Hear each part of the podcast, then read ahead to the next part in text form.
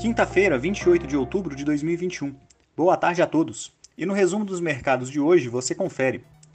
O Ibovespa terminou o dia em baixa de 0,62% aos 105.705 pontos, em uma sessão marcada por volatilidade em função do reajuste de 1,5 ponto percentual da taxa Selic na reunião de ontem do Copom, levando a Selic para 7,75% ao ano.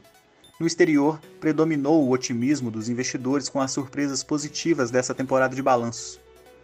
Na ponta positiva, as ações da Ambev, em alta de 9,72%, avançaram com a repercussão positiva devido aos fortes dados do último trimestre apresentados no balanço da companhia divulgado hoje. A receita líquida do período cresceu 18,5%.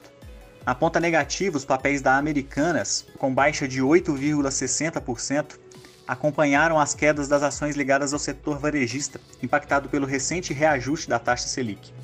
As ações da Intelbras, com queda de 2,58%, recuaram diante da informação de que a companhia registrou diminuição de 6,5% em seu lucro líquido na comparação com o terceiro trimestre de 2020. O dólar à vista, às 17 horas, estava cotado a R$ 5,63, com alta de 1,26%.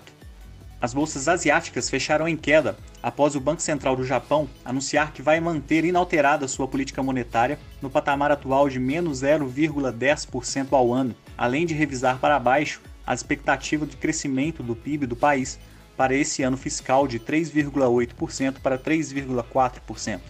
O índice acionário japonês, o Nikkei, caiu 0,96%. Na China, o índice Xangai Composto recuou 1,23%. Os mercados na Europa encerraram o dia de maneira mista, repercutindo a divulgação de balanços locais, bem como a decisão de política monetária do Banco Central Europeu, que sinalizou o ritmo menor de compras emergenciais de ativos. Entretanto, a presidente da instituição afastou a possibilidade de uma alta nos juros em breve. O índice Eurostoxx 600 teve ganho de 0,24%. As bolsas americanas fecharam em alta, com destaque para o recorde de fechamento do S&P 500 e do Nasdaq, refletindo positivamente os bons resultados trimestrais de Apple e Amazon, bem como o anúncio do presidente John Biden de um acordo por um pacote trilionário de gastos que ainda precisaria passar pelo Congresso. O Dow Jones subiu 0,68%, o Nasdaq avançou 1,39% e o S&P 500 registrou alta de 0,98%.